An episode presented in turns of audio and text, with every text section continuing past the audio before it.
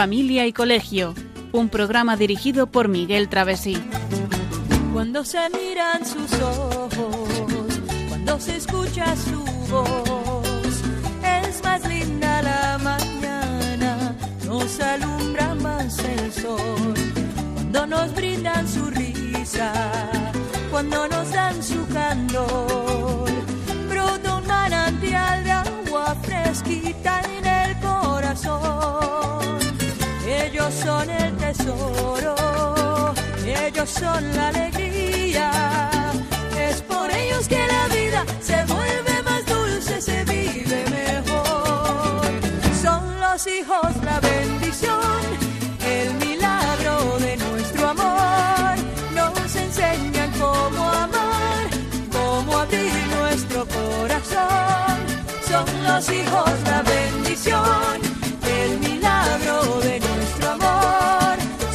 esencia del hogar, un regalo de Dios. Muy buenas noches, queridos oyentes de Radio María. Bienvenidos a este nuevo programa de Familia y Colegio que hoy vamos a dedicar a educar la responsabilidad. Saludamos en primer lugar a los oyentes de toda España, a los que nos escuchan por Internet, a través de la TDT, en televisión y vía satélite a esta hora de las 9 y 2 minutos de la noche, una hora menos, como siempre, en Canarias. Hoy, como siempre, pues tenemos aquí en el estudio a los miembros habituales del equipo. Bueno, en realidad tenemos a María Eugenia. Muy buenas noches, María Eugenia. Hola, buenas noches a todos. Bueno, y a Miguel también en el control de sonido. Nos encontramos hoy, miércoles 1 de abril del año 2020, en la parte, en la recta final de la cuaresma y a las puertas de la Semana Santa, en una festividad de San Hugo de Grenoble. Y bueno, pues ya sabemos que desde estas últimas semanas, hace ya pues del orden de 20 días, vivimos pues de un modo distinto con esta, este asunto de la crisis del coronavirus. Bueno, pues eh, hoy vamos a hacer un programa más, uno más de, de Familia y Colegio. Y este programa que como hace del comienzo de esta temporada emitimos los miércoles a estas horas cada cuatro semanas. Bueno, pues hoy tenemos eh, un objetivo, una, una motivación para hablar de este asunto de educar en la responsabilidad. Comenzamos un nuevo tema. Y bueno, la pregunta que tenemos en el aire es, ¿saben nuestros hijos y alumnos qué es la responsabilidad y lo importante que es? ¿La ejercen bien según su edad? Los padres y los profesores al final tenemos que enseñar esta importante faceta educativa. ¿En qué deben ser responsables? Tanto en la familia como en el colegio. A continuación, como todos los, todos los programas, vamos a escuchar el comentario de texto.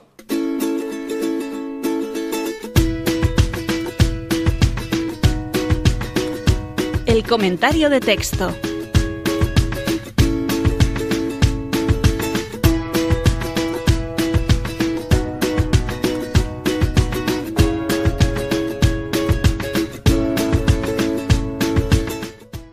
Con la melodía de fondo de la película El último moicano, película que, bueno, nos invita a la lucha de no rendirnos nunca, vamos a escuchar un fragmento del artículo Libertad versus responsabilidad del profesor José Manuel Mañú Noain.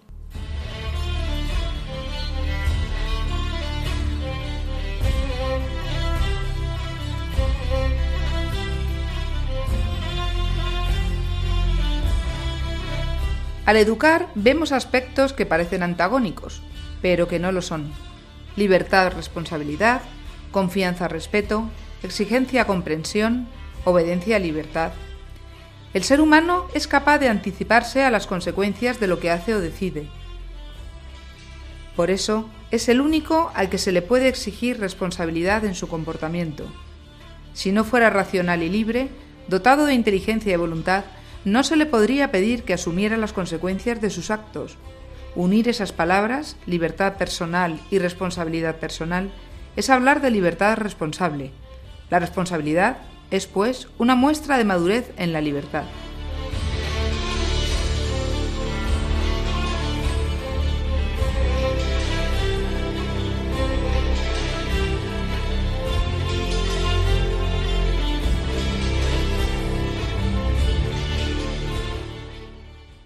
Bueno, pues muchas gracias, María Eugenia. hemos escuchado un texto en el que hablamos, pues, de lo que vamos a tratar en este programa realmente. Vamos a hablar de la responsabilidad y, lógicamente, lo primero que hay que hacer para ser responsable es ser consciente de que nuestros actos tienen unas consecuencias y de qué consecuencias son. Claro, mm, somos seres racionales, somos seres libres, como se nos dice en este, en este fragmento de texto. ¿no? Eh, realmente la libertad va unida a la responsabilidad. Por eso se habla de una libertad responsable. Y eso es fundamental. Claro, y la responsabilidad precisamente va enfocada a eso, a ser consciente, ¿no? Estamos diciendo. En fin, que yo creo que queda bastante muy bien introducido, ¿no? Este asunto de la responsabilidad, ¿te parece? sí, ya iremos eh, desglosando un poco esto porque estos cuatro bloques pequeños que hemos hablado de libertad, responsabilidad, confianza, respeto, exigencia, comprensión y obediencia, libertad, tienen mucho que ver, pues, con el final de un, de un, de un ser humano eh, maduro, ¿no? Hemos dicho al final que la responsabilidad es al final la muestra de madurez en la libertad. Bueno, pues esos cuatro bloques tienen que estar muy unidos y muy claros en la mente de un, de un ser humano, primero un niño, luego un adulto, para decir que ya, bueno, pues hemos llegado a esa madurez y podemos andar por la vida con esa tranquilidad, ¿no? Y con esa mm, naturalidad. Y, esa, mm, e, ese hablar en positivo y hacer las cosas bien, que nos saldrán, pues eso, como consecuencia de todo esto. Y fíjate que además en este momento en el que estamos viviendo eh, pues esta situación tan dura, tan complicada del coronavirus, ¿no? es cuando se nos está pidiendo responsabilidad, precisamente, esa responsabilidad en el ejercicio de nuestra libertad. Se nos, se nos hace quedarnos en casa por el bien de todos, de todas las personas de, de nuestra comunidad y nosotros mismos, ¿no? Para que no contagiemos, para que no cojamos el virus, para que no lo extendamos. Bueno, pues este es un aspecto importante. Por eso también cuando elegíamos el tema de este programa estábamos pensando bien en la realidad que nos está eh, rodeando ahora mismo, ¿no? Es que, es que tú fíjate, eh, nuestros oyentes podrán darse cuenta, estamos hablando de un bloque de estos, es obediencia guion libertad, o sea, obedecer libremente. Es importante que lleguemos al fondo de esta cuestión porque, porque ahí está el kit del tema de la cuestión. Eh, el obedecer eh, parece que está uno libre, sin libertad, parece que la obediencia es me, lo mandan y yo acato las órdenes. No, tiene que ser con libertad. Claro, y además es que, eh, bueno, tiene que ser una obediencia comprensiva de la responsabilidad que estamos adoptando y que estamos asumiendo pues en estas, en estas y en las circunstancias que sea en la vida. ¿no? Por eso en este programa de familia y colegio pues instamos a todo el mundo, ¿no? a los que a los padres que ahora mismo pues están en casa con, con sus hijos y que bueno pues tienen que estar más pendientes que nunca quizá porque ahora hasta la educación está dependiendo en buena medida de ellos pues a eso, a que les vayan educando, eh, les vayamos educando en la responsabilidad, en poquito a poco ir asumiendo el rol que a cada uno eh, le toca. No, no, y además en estos momentos en los que estamos pasando por esta situación, que es sin precedentes para, desde luego, todos, eh, es cuando mm, realmente podemos dar un buen ejemplo, pero además es que sobran las palabras. Cuando los hijos nos están viendo cómo actuamos, los padres, cómo estamos reaccionando ante toda la, normativa nueva que, que, nos ha venido, es cuando podemos decir, bueno, pues a ver a ver un poco por dónde van también eh, los hijos, ¿no? A ver cómo, cómo, cómo reaccionan, cómo se lo toman, cómo no lo tomamos nosotros, o sea, un poco... Claro, aquí se mezcla todo, un poquito el ejemplo, etcétera. Bueno, y ahora que estamos muy cerquita ya de la Semana Santa, pues nos va a tocar vivir la Semana Santa, pues la primera vez en, la vida de todos nosotros, ¿no? En nuestra casa. Y también tenemos que dar ejemplo y de responsabilidad y responsabilizar a nuestros hijos, eh, según su edad, pues de, que hay que vivir esto espiritualmente. ¿no? Estamos hablando desde Radio María, pues qué sitio más, más bueno para estas reflexiones. A modo de introducción del tema, recordemos imágenes típicas de hoy. Pues padres que van cargados con mochilas, las mochilas de sus hijos, que ellos llevan las manos en sus bolsillos, otro caso, por ejemplo, indignación y protestas porque nos han suspendido a, un hijo. O una nota que ha enviado un profesor a los padres en, el que, en la que informa de una conducta inadecuada, digamos, del hijo, ¿no? Y la reacción, la protesta que tienen los padres airados, ¿no? O actitudes, actuaciones muy inapropiadas en competiciones deportivas de los hijos. Recordamos todos la imagen de padres gritando en un, en un partido insultando a un árbitro, por ejemplo. ¿no? Bueno, eso tiene un nombre, se llama sobreprotección. Sí, La sobreprotección, que es el afán de evitar a los hijos pues cualquier daño, por mínimo que sea, ¿no? Y esto desgraciadamente está muy de actualidad.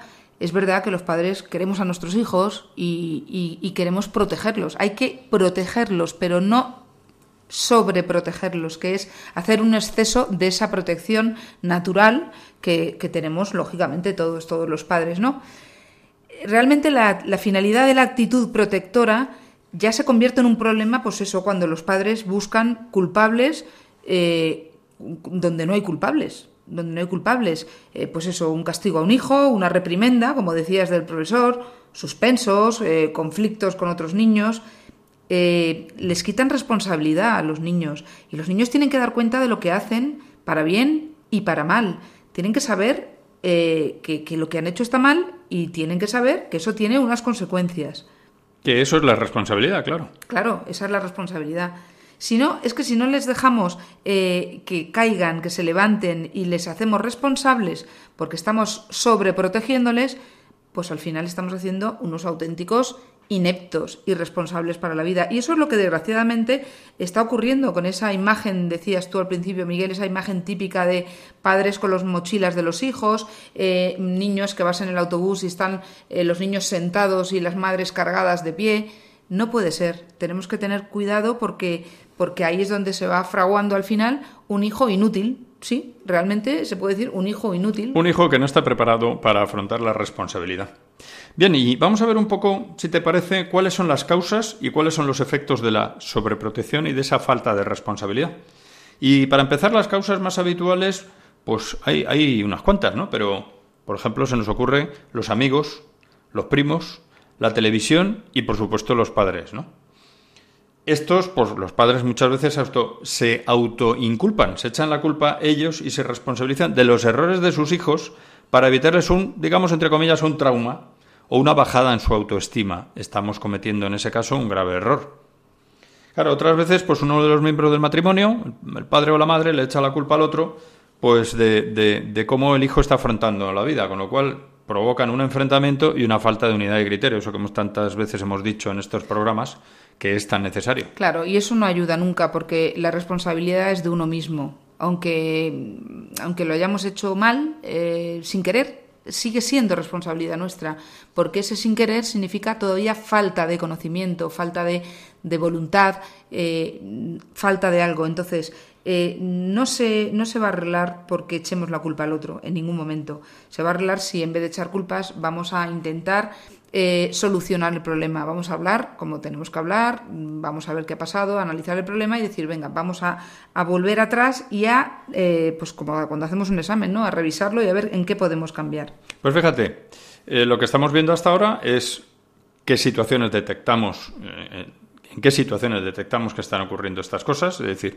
que no que hay una sobreprotección, un exceso de protección de los padres hacia los hijos.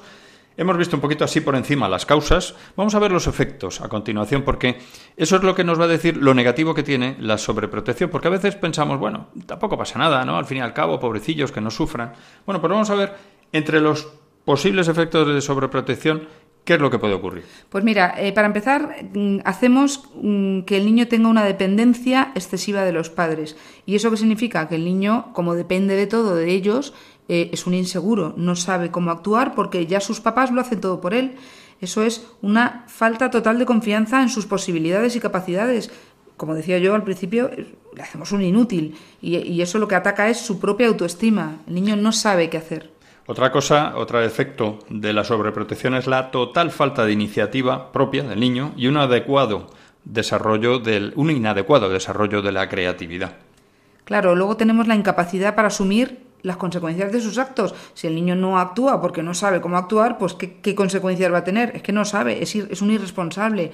Hay que asumir que la vida está llena de pequeños y grandes fracasos y, y, cuando triunfamos genial, pero cuando hemos caído, pues no pasa nada, hay que sobreponerse. De hecho, de las caídas es cuando de verdad aprendemos y cuando crecemos. Fíjate que eso nos viene muy bien también una frase de Jacques Philippe, un sacerdote actual, moderno, que dice, las situaciones que nos hacen crecer de verdad son precisamente aquellas que no dominamos. Por eso nuestros hijos, y eso ya es de nuestra cosecha, ¿no? Por eso nuestros hijos tienen que saber enfrentarse a esas situaciones, porque van a tener muchas situaciones que no van a dominar. Ahí es donde tendrán que ejercer su responsabilidad. Bien, luego con el paso de los años, ante situaciones importantes, pues puede uno sufrir sentimientos de inutilidad si no está preparado a asumir esa responsabilidad por exceso de sobreprotección de los padres. Y eso pues les va a dificultar tomar decisiones, que eso se va a traducir en su vida profesional y también en su vida familiar. En la profesional, a la hora de tener que ocupar puestos en los que otros le dirijan porque no estará preparado para asumir responsabilidades. Y luego buscando también su complemento en personas que asuman la autoridad dentro del matrimonio, algo que será muy perjudicial para toda su familia. Y luego también otra consecuencia muy mala es que pueden volverse, pueden no, se vuelven egocéntricos y tiranos con su entorno. Y de hecho tenemos en la actualidad muchos niños, cada vez aumenta más el número de niños con este síndrome que se llama síndrome del emperador, ¿no? que es el maltrato físico o psíquico de los hijos hacia los padres. Claro, eso, eso manifiesta, se manifiesta en un comportamiento agresivo, eh, tanto sea físico como, verbal, ¿no? Son conductas desafiantes y, violación de las normas y límites familiares, bueno, familiares y, colegiales, porque tenemos alumnos en los colegios que estamos viendo claramente, pues eso, que son niños egocéntricos, que son muy tiranos y que igual que actúan en casa, actúan en, en el colegio, con los profesores, con sus compañeros. Eso es muy negativo y además eh, eso es eh, matar al hijo, o sea, eso es hacer de un hijo un desgraciado que al final eh, pues eh, padecerá depresiones, trastornos afectivos, será un pesimista, negativo, porque todo le irá mal y tendrá sufrimiento por donde vaya porque nadie le va, le va a querer así, vamos. En resumidas cuentas, María Eugenia, hemos pintado un panorama un tanto desolador. Evidentemente habrá grados, porque no todo el mundo sobreprotege a sus hijos de igual manera, ¿no? Pero es verdad que en general hay mucha sobreprotección en la sociedad actual de los padres hacia los hijos y eso tiene muchas consecuencias negativas. Pues en la siguiente, el siguiente bloque que vamos a abordar es el qué es la responsabilidad. Bien, pues antes de continuar ya con el tema del programa, vamos a escuchar un fragmento musical que bueno, nos invita a seguir manteniéndonos en pie ante las dificultades y además aprovechamos a pedir a Dios pues por los que luchan por superar estas dificultades y los que están sufriendo. Con esta canción que se ha convertido ya en algo mm, en una música de referencia hoy en día.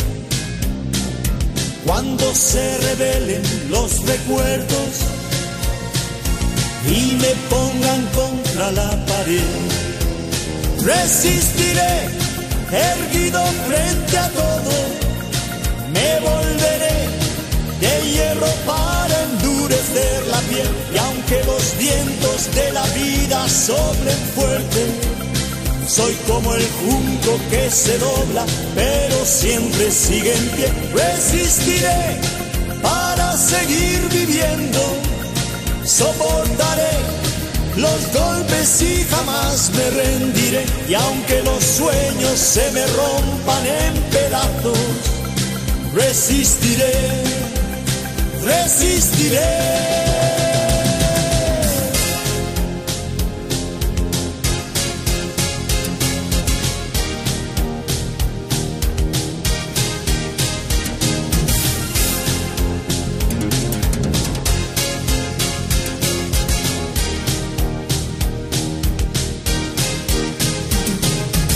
Cuando el mundo pierda toda magia,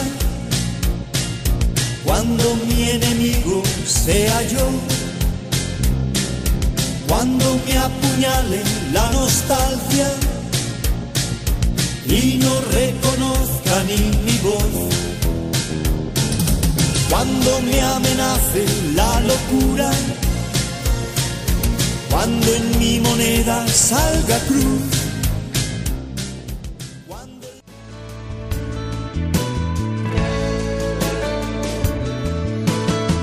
Estás escuchando Familia y Colegio, un programa de Radio María con María Eugenia Latorre y Miguel Travesí.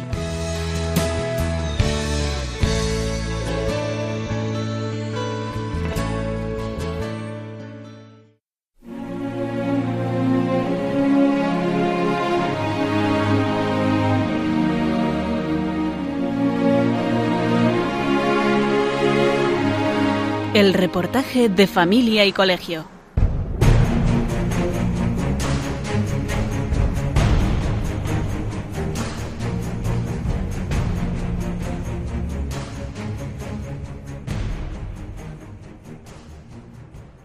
A continuación vamos a escuchar un reportaje en el que hablamos sobre cómo debemos vivir la cuaresma y la Semana Santa habitualmente. Luego entraremos a valorar cómo hacerlo en el momento en que vivimos, en la actualidad.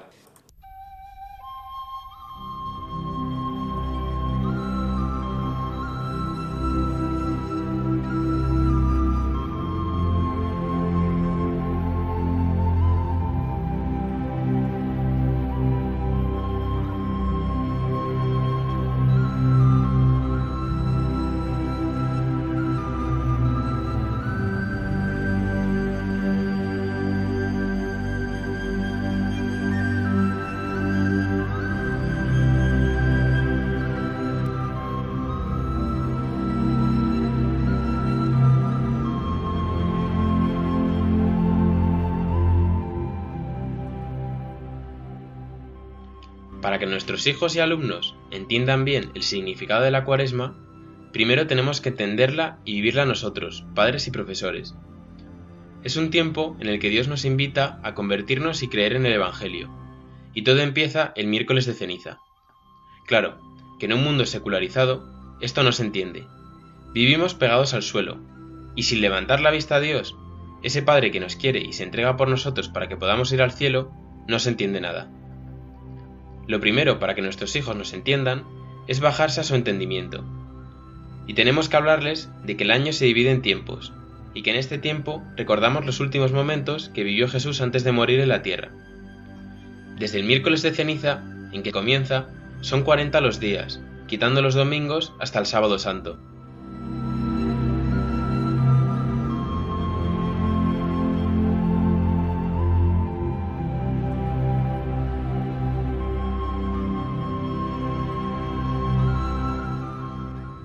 Convertirnos es recuperar nuestra amistad con Dios, alejándonos del mal, que es lo que Jesús quiere para que seamos felices.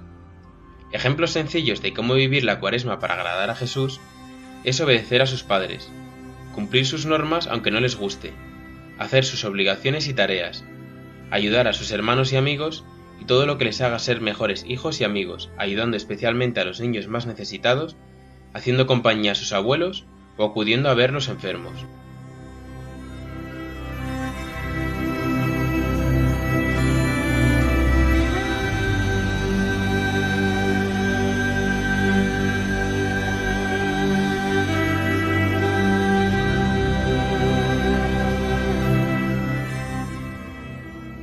Vivir la cuaresma también es vivir la vida como Jesús, ocupándonos de las personas que más lo necesitan, los pobres, los enfermos, y dedicar un tiempo al día a ayudarles.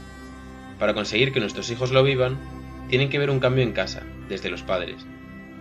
Por eso, los padres tenemos que asistir a misa sin fallar los domingos y participar en las actividades religiosas propias de este tiempo. Habrá que confesarse y comulgar, en este orden para mostrar nuestro arrepentimiento y nuestro creer a Dios. Se tendrá que ver que dedicamos un tiempo a Dios, que rezamos, sin miedo, sin vergüenza, porque verdaderamente creemos.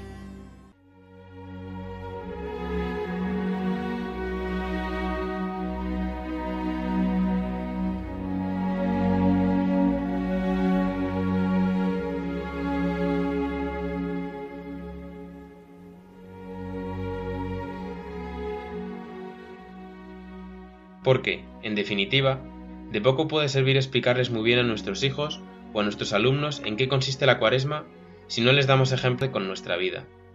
Sin duda, tenemos que saber explicar que Jesús vino al mundo para dar su vida por nosotros, en un acto de amor infinito porque Él ha salvado el mundo, y que lo hizo hasta la última gota de su sangre, por lo que nos quiere más que nadie puede crear en el mundo, porque nadie tiene más amor que el que da su vida por los demás. Y tenemos que explicarles bien a nuestros hijos y alumnos, a su nivel, lo que significa la penitencia, la oración y el ayuno, para lo cual lo primero es saberlo nosotros.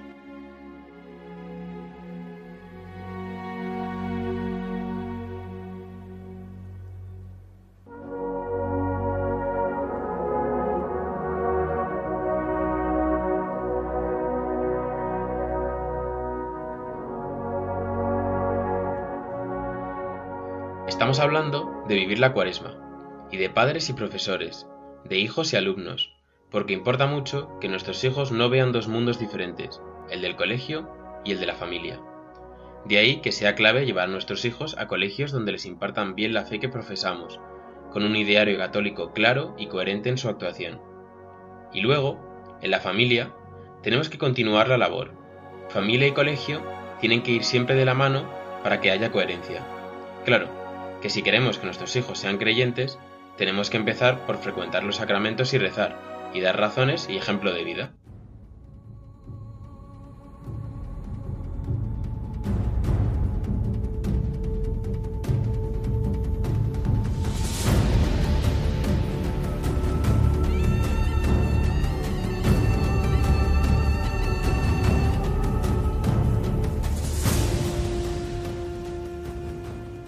Llegaremos a la Semana Santa, ese tiempo en el que pensamos en descansar, en aprovechar el tiempo libre para hacer lo que no podemos hacer en la vida estresante que muchas veces llevamos.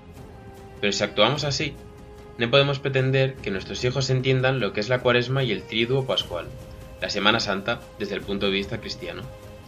En la familia podemos aprovechar la ocasión que nos brinda la Semana Santa para unirnos alrededor de Jesús, entendiendo lo que recordamos, viviendo el sufrimiento de nuestra Madre, María, unida al sufrimiento del Señor, asomándonos a su grandeza de su entrega por nosotros para que vivamos.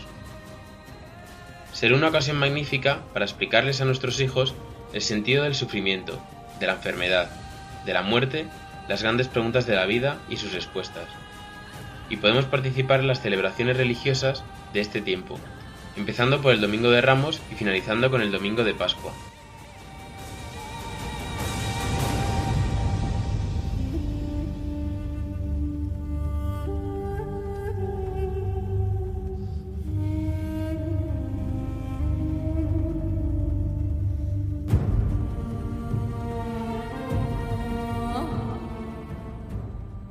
Semana Santa debe ser sinónimo de paz, tranquilidad, recogimiento, serenidad.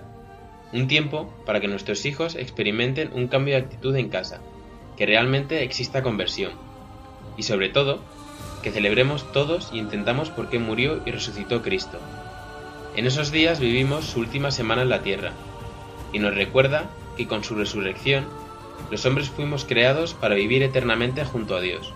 Signos, como la bendición de los ramos el domingo de ramos, el lavatorio de pies el jueves santo, tradiciones cristianas como las procesiones o el rezo del Via Crucis y la alegría de la resurrección, contribuirán a que nuestros hijos puedan vivir en familia este tiempo. Las películas serán también un apoyo en estos días, y los huevos de Pascua, las torrijas y otras tradiciones ayudarán también a endulzar estos días. Lo fundamental es que recordemos que como padres, nuestra primera responsabilidad es educar en la fe a nuestros hijos, es decir, llevarles a Dios.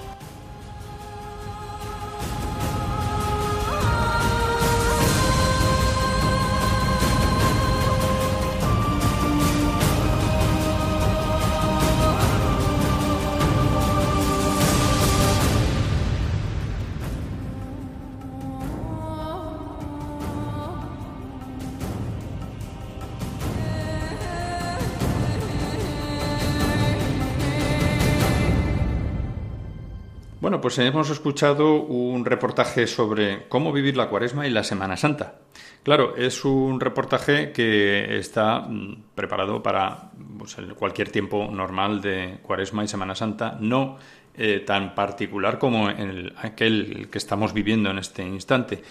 Sin embargo, ahí prácticamente todo es de total aplicación, ¿no? Sí, además, exactamente, lo podemos aplicar incluso estando mm, confinados en casa, porque al final es un tiempo de, es un tiempo más espiritual y es un tiempo de reflexión, de pensar, de rezar, de, de estar en familia, de vivir, de vivir eh, internamente, interiormente. Entonces, bueno, pues fenomenal también en casa. Y fíjate, en el reportaje hablamos de que es eh, importante que nuestros hijos, bueno, pues que estén con la familia y que apoyen a sus, que estén con sus amigos, que apoyen a la familia. Bueno, todo eso se puede hacer hoy en día, hay medios, a través de internet, a través del teléfono, eh, no estamos aislados del mundo, ¿no? Entonces, bueno, pues los, los, hijos también y los nietos pues tienen que hablar con sus, con sus abuelos, con sus eh, familiares, con sus tíos, con sus primos para poder, bueno, pues mantener ese, ese contacto y también ayudarles, ¿no? Y bueno, acudir a ver a los enfermos no van a poder hacerlo, pero sí que pueden ocuparse de distintas maneras de los demás. Y como decía María Eugenia, la parte de, estar, mm, bueno, pues vivir la Semana Santa, vivir la Cuaresma, pues mm, acerquémonos nosotros más a Dios.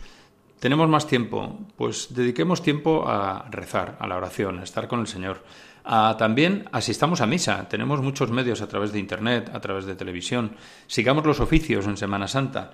Es decir, hay muchas maneras de hacerlo. Nos van a poner un montón de películas. Y si normalmente nuestros hijos ven, pueden ver el ejemplo de los padres, pues eh, a través de pues las salidas a los oficios, a la iglesia, al Via Crucis, a lo que sea, eh, ahora nos pueden ver más cerca, lo pueden tener más, más a flor de más piel, vivo, ¿verdad? más vivo. Eh, podemos estar con ellos, porque a veces cuando, cuando lo vivimos en condiciones normales en la calle, bueno, pues eh, podemos hacerlo, hemos quedado con alguien para ir a la procesión, los hijos a lo mejor no salen porque tienen que estudiar, bueno, puede haber más división, pero ahora estamos todos juntos, sí o sí, y podemos eh, vivirlo en familia muy pegaditos unos a otros y eso se contagia. Claro, y además, pues eso que decíamos también, ¿no? Hay muchos reportajes que se pueden ver, reportajes sobre Semana Santa, sobre la Semana Santa, sobre la Semana Santa, películas que nos recuerden la pasión del Señor, ¿no? Y nunca mejor momento para explicarles a nuestros hijos, como dice el texto, eh, eh, el sentido del sufrimiento, de la enfermedad, de la muerte, de las grandes preguntas de la vida y su respuesta. Eh, venimos siempre diciendo en los programas de que hacemos en Radio María, y, también lo hablamos mucho los profesores de religión en los colegios, el tema de esas preguntas que en un futuro serán nuestros hijos, pues eso, el sufrimiento, por qué pasan las cosas, qué sentido tiene el dolor, em, las respuestas y preguntas de la vida, las enfermedades, ahora es un buen momento para explicarlo. Estamos viviendo sufrimiento, dolor, muerte, em, de alguna manera em, todo esto eh, viene al pelo, aunque, bueno, no hay mal que por bien no venga, en este momento podemos decir que eh, es un tema que está muy en, línea con la Semana Santa, con este, con este sentido del recogimiento, de, estar serenos, de, de, practicar, ¿no? entre comillas, la tranquilidad, la paz y dar respuestas. Bueno, pues es un buen momento para hablar de todo esto. A lo mejor si estamos en la vida diaria, en, el, en la vorágine del, del día a día, vamos, eh, a lo mejor no caemos en esto, pero ahora sí que podemos. A lo mejor podemos desde este, desde este punto partir ¿no? y, y, dar una, un nuevo aire. Efectivamente. Bueno, pues sin más vamos a continuar, si te parece ya, María Eugenia, con el tema del programa y que estamos tratando hasta ahora, que es no es otro que el de educar la responsabilidad, que también al final tiene que ver con educar la responsabilidad en este tiempo de Cuaresma y de esta Semana Santa que ya está ahí mismo. Bien, pues llegado a este punto vamos a, ver qué es, qué significa la responsabilidad. Y según la Real Academia de la Lengua Española, nos dice que responsabilidad hace referencia a la capacidad existente en todo sujeto activo de derecho para reconocer y aceptar las consecuencias de un hecho realizado libremente. Es decir, se trata de la actitud o disposición habitual de asumir las consecuencias de las propias decisiones que uno toma, ¿no? respondiendo de ellas en todo momento. Ahora bien, para que se pueda dar alguna responsabilidad, pues hay dos requisitos claves. Pues sí, tenemos dos requisitos que son mm, necesarios y, bueno, van dentro de lo que es la propia responsabilidad. Uno es la libertad, porque para que exista la responsabilidad, las acciones han de ser realizadas libremente. Si a mí me ponen un cuchillo en el cuello y me dicen haz esto, no tengo ninguna responsabilidad. Está claro que no soy libre, porque estoy haciendo lo que me mandan, ¿no? Por eso ni los animales, ni los locos, por decir, ni los niños pequeñitos, pues son responsables de sus actos, porque carecen de uso de razón. Y, esto es, es, imprescindible para la libertad. Pero eh, también, fíjate, Miguel, me planteaba yo una cosa. Niños pequeñitos hasta cierto punto, porque también ellos en su pequeña parcela tienen su nivel de responsabilidad. Vemos cómo actúan los niños de tres años, incluso más pequeños, y dices, hombre, a ver, es una responsabilidad, un poco de chiste, pero, pero ya empiezan ahí. Es decir, eh, más que ellos somos nosotros, los padres, los educadores, los que tenemos que ir dándoles ese pequeño eh, campo ¿no? de responsabilidad, porque ya saben, con tres años un niño sabe perfectamente que si tira una cosa al suelo se puede romper, o que, o que tiene que recoger sus juguetitos, sus cosas, o que no puede abrir un cajón y tirarlo todo porque se enfade, o que no puede pegar a un niño de su edad. Quiero decir que la responsabilidad, decimos uso de razón, parece que tenemos que llegar a los 18 años o 16 o, los o 14, no sé qué años son, pero que, todos tenemos ya un nivel de responsabilidad desde muy pequeños. Es la típica frase que se oye, no, pobrecillo, si es que no sabe lo que hace. Claro, y, nos amparamos en eso de no sabe lo que hace muy chiquitín, ya cuando sea mayor, cuando crezca, y cuando el niño llega a la edad de uso de razón, el niño tiene un bagaje de aprendizaje, de, todo tipo de, de, mm, conocimiento, de, lo, bueno, lo malo, que a su nivel poquito a poco ha ido creciendo. Y, y, llega un momento en el que es que está saturado. Entonces, ya no distingue, porque pobrecito no le hemos hecho caso porque era muy pequeñito. Desde pequeño, desde el primer momento, hay que educar. Pero fíjate, es que no hemos dicho cuál es la segunda pata, digamos, de la responsabilidad, pero para que se pueda dar la responsabilidad hemos hablado de la libertad, pero ya implícitamente hemos hablado de la otra parte que es la norma, la, norma. que debe existir eh, una norma, un, orden, una, manera de actuar desde que se unos puede límites al final. para que se pueda juzgar los hechos realizados. Claro, si no conocemos la norma, si yo sigo andando, ando, ando, ando, ando y no sé dónde está el límite, pues no paro. Pero si yo sé que aquí hasta aquí puedo llegar y más allá no puedo pisar, pues claro, entonces, ¿qué tiene que haber para eso? Unas normas establecidas en casa por los padres, en el Estado, pues las leyes, eh, eh, en el colegio, los profesores, eh, y esas normas morales también tienen que estar muy claras, que son las normas por las que se rige cada persona. Bueno, por eso, por eso cuando los niños llegan al colegio, lo primero que hacemos es ordenar, ordenar Em, eh, no solamente físicamente o, estructuralmente lo que es la parte material, sino también poner un orden en, la normativa. O sea, esto no se puede hacer, esto sí se puede hacer. Los niños lo están pidiendo, son límites que los niños necesitan para poder eh, manejarse, porque si no, no entienden, no saben hasta dónde pueden llegar. Y que luego además eh, hay que intentar razonar en la medida de lo posible a su nivel. Porque, mira, ahora, por ejemplo, María Eugenia, con lo que estamos viviendo con el coronavirus, es un ejemplo muy clarito, ¿no?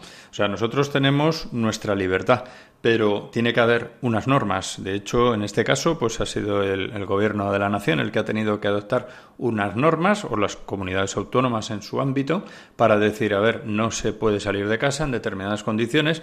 ¿Por qué? Pues porque hay una razón siempre detrás de todo, claro pues por el bien de, todos, para no contagiar a más personas, para no eh, contagiar a nosotros mismos, para no difundir el virus. Bueno, pues hay una norma y esa norma, pues, eh, es desde la que podemos juzgar los hechos que uno realice. De hecho, por eso se imponen sanciones y multas a aquellas personas que transgreden esas normas, ¿no?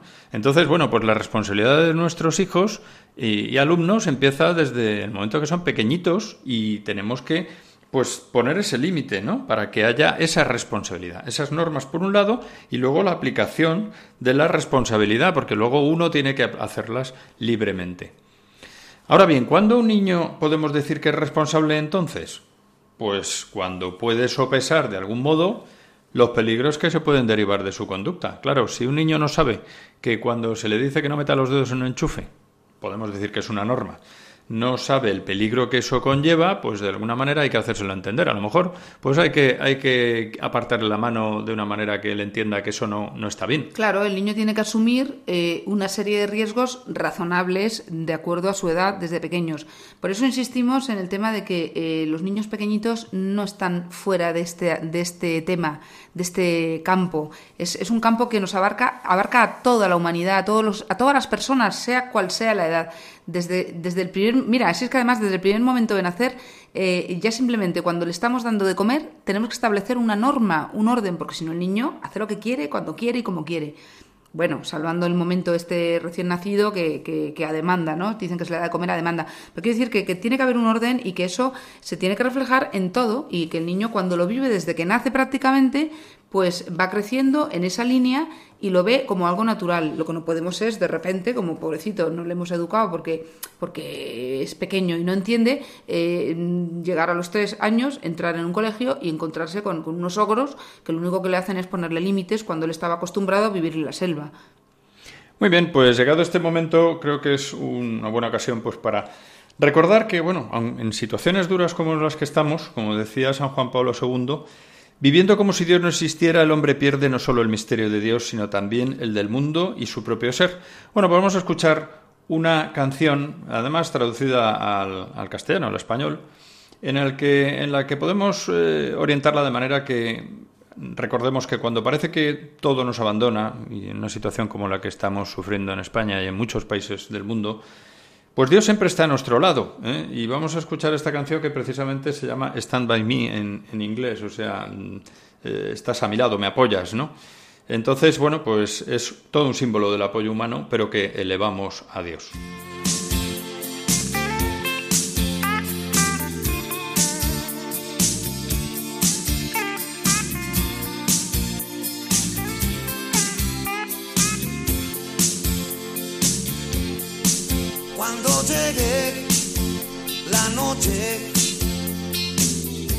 Y la tierra es oscura y la luna nos alumbre con su luz. No tendré más miedo, no tendré miedo, porque siempre a tu lado yo estaré siempre, siempre junto a ti, siempre estaré junto a ti, junto a ti, junto a ti, junto a ti. Cuando te sientas sola, junto a ti, siempre estaré junto a ti, junto a ti, junto a ti junto el cielo que siempre miramos se derrumbara, las montañas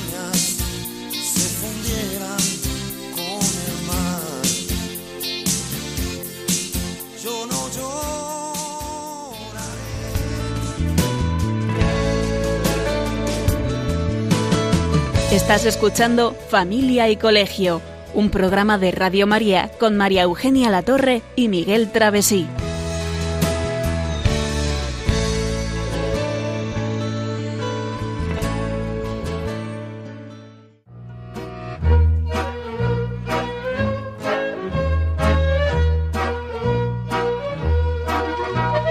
Puedes seguirnos en Facebook o en Twitter en arroba familia y colegio.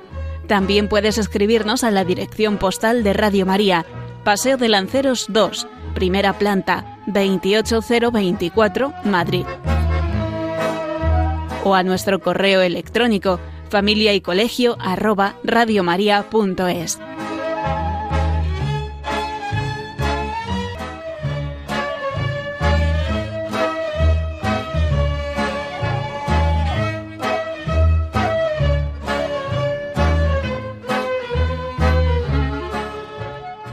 Bien, pues continuamos después de, esta, de, esta, este tema musical que hemos escuchado, que nos anima también a continuar en, la brecha, ¿no? En estos tiempos complicados.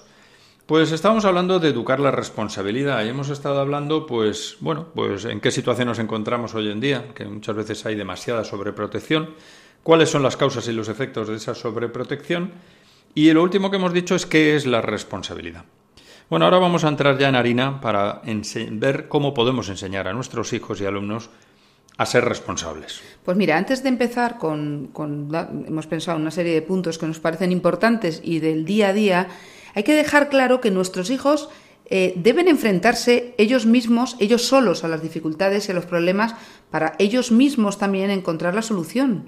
Porque es que si no, mm, estamos como al principio, hablando eh, de que les hacemos inútiles e inseguros porque les hacemos todo, ¿no? Pero Claro, dices, pues qué gracia, ¿no? Dejarles que se caigan y que se rompan. No, hay que ir enseñándoles y ir acompañándoles y apoyándoles, pero solamente cuando lo necesiten. O sea, no se trata de sobreproteger, tampoco se trata de abandonar y decir, ala, y te quedas. No, es ir poco a poco eh, dándoles eh, esa libertad, e ir, ir, soltando cuerda, como se suele decir, ¿no? Bueno, pues aquí me necesitas, pero ahora te dejo, ¿no? Luego vuelvo, te acompaño, te apoyo, te ayudo, pero te dejo y luego te enseño más y te vuelvo a dejar. Entonces es un, es un tú y yo, pero en donde el protagonista realmente es el niño. Es el niño y es el que necesita ir poco a poco eh, abriéndose paso en la vida. Pues fíjate, vamos a empezar pues viendo un poco cómo realmente hay que dar explicaciones también, ¿no? Porque el entendimiento guía la voluntad. Y eso quiere decir que tenemos que intentar que nuestros hijos distingan el bien del mal. Claro, para eso podemos pensar que para para reconocer algo, para que lo conozcamos, reconocer algo, lo primero es eso, conocerlo, ¿no? Y en este sentido, pues yo creo que es un error muy común el pedirle a nuestros hijos mm, comportamientos que, de algo que no se les ha explicado antes. Por ejemplo, un ejemplo que se nos ocurre, ¿no? Pues dice, te prohíbo ver la televisión entre semana porque soy tu padre y aquí se hace lo que yo digo. Pues mm, así mm, no es lo más correcto, desde luego, lo adecuado sería una explicación de por qué si ve la televisión, pues eso le quita tiempo para estudiar o para hacer otras cosas, para jugar, que también es necesario, ¿no? Es decir, cómo nuestro hijo pues tiene que organizar el tiempo, porque es más interesante encontrar tiempo para jugar, tiempo para cumplir su responsabilidad de estudiar, para ayudar en casa, etcétera.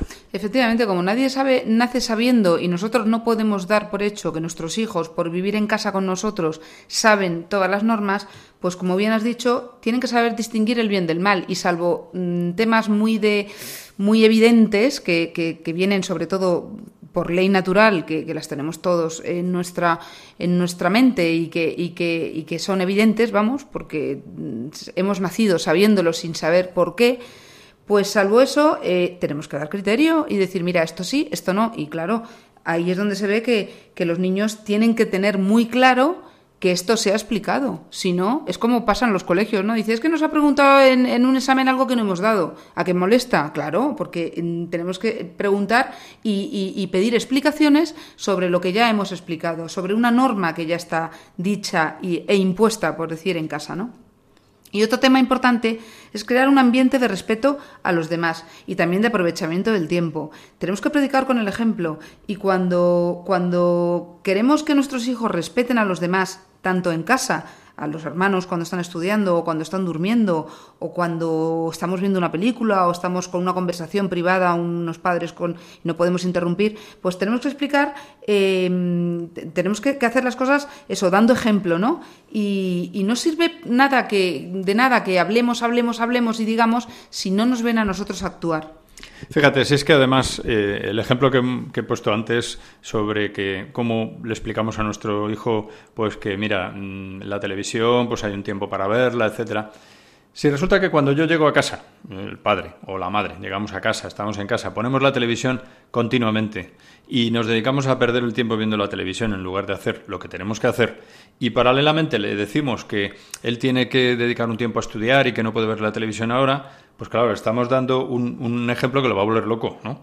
Realmente un mal ejemplo, ¿no? Entonces ese, ese crear ambiente de respeto a los demás también incluye el hecho de que si tú le estás poniendo la televisión eh, estás, estás viendo la, está poniendo la televisión a todo volumen o estás poniendo la música muy alta y, le has dicho que bueno que tiene que tener unas buenas condiciones para estudiar, pues le estás mmm, fastidiando, digamos, esas condiciones para estudiar. Es decir, tenemos que ser coherentes, ¿no? Y crear ese ambiente de respeto. No permitir que, por ejemplo, si son varios hermanos, pues que el hermano que está libre porque ya ha terminado sus deberes ponga la música a tope y moleste al que todavía está trabajando. En fin, eso es importante, ¿no? Para exigir y para llegar a, conseguir un ambiente de responsabilidad también. Claro. Luego también es muy importante tratarles de acuerdo a su edad, empezando con pequeños actos libres para educar y fortalecer su voluntad. O sea, eh, no podemos tratar, evidentemente, lo sabemos todos, a un niño de tres años igual que a uno de seis, ni a uno de ocho, ni de quince. Pero eh, lo que hay que hacer es no hay que retrasar las exigencias. Eh, son pequeños, pero no son tontos, en ningún momento son tontos. Y es más, cuanto más pequeños, como hablan menos eh, y parece que, no, parece que no nos damos cuenta de que se enteran de todo, eh, lo absorben todo, son como pequeñas esponjas, ¿no? Entonces, em, ¿cuál es un, un punto que yo creo que no debemos perder de vista? Que solamente se puede ser responsable, uno es responsable cuando es dueño de sí mismo, cuando uno domina el tema el que está tratando, ahí ya es responsable, 100%. Entonces, eh, claro, no llega uno a ser dueño de sí mismo en todo, para todo en la vida. De repente, se trata de ir aprendiendo poco a poco. Primero, respetándose a sí mismo. Y así podrá, poco a poco, eh, aprender a ser libre y hacer en cada momento lo que deba hacer y no lo que demande su instinto o sus apetencias. Es muy típico ahora y nos pasa con alumnos, ¿no? Que te dicen, no, si es que yo, yo soy libre porque hago lo que quiero. Y luego te está diciendo que, pues eso, la vida que lleva. Dices, no, tú no eres libre, tú eres esclavo de tus pasiones de tus eh, de tu vaguería, de tu falta de orden, de tu falta de estudio, mm, falta de, de, tesón, eh, de tu poco hábito en todos los sentidos. Entonces, la libertad y la responsabilidad están unidas hasta ese punto. Claro, porque lo hemos dicho muchas veces que el dominio sobre uno mismo te permite ser responsable, pues eso es lo que realmente te da libertad. Si tú te respetas a ti mismo, eh, y conseguimos que nuestros hijos se respeten a sí mismos, serán libres de hacer en cada momento lo que deseen en función de lo que realmente deban hacer, de su verdadera, ejercer la verdadera libertad, que es orientarse hacia el bien, ¿no? Y no lo que le demande su instinto o sus apetencias, que al final le van a llevar, como has dicho, Mariconia, perfectamente, pues a eso, al revés, a no ser libre, ¿no? Todo lo contrario. Es que hay que saber eh, entender muy bien, eh, los padres por supuesto, pero hacérselo entender muy bien a nuestros hijos el tema de la, de la relación que hay entre la libertad, la voluntad y la responsabilidad.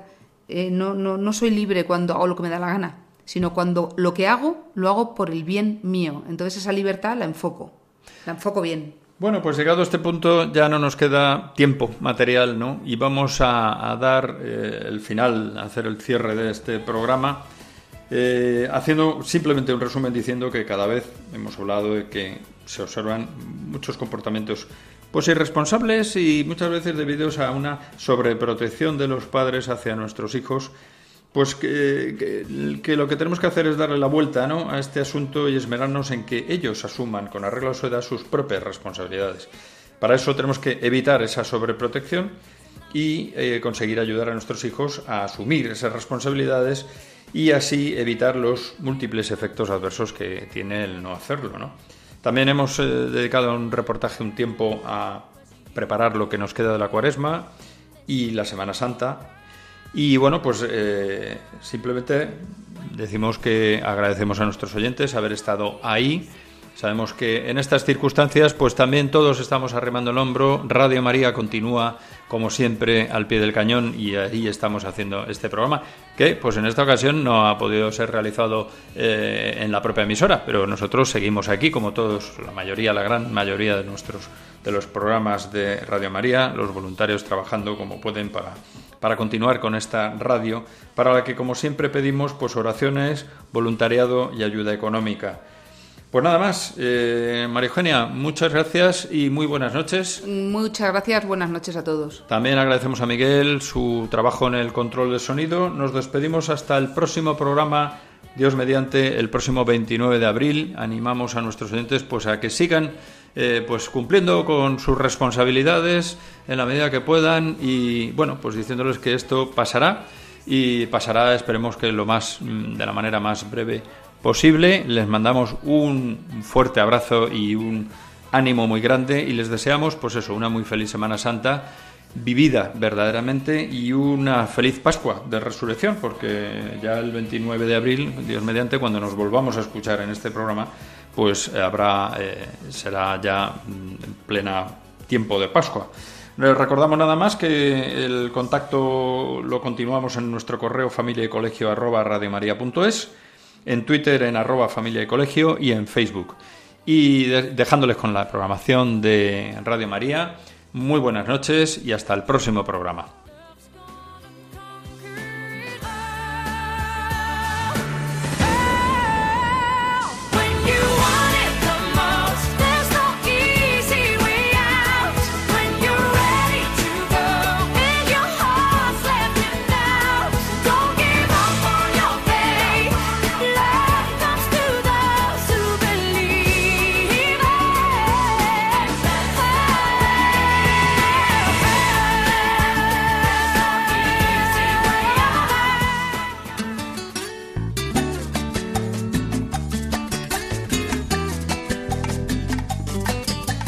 Familia y Colegio, un programa dirigido por Miguel Travesí.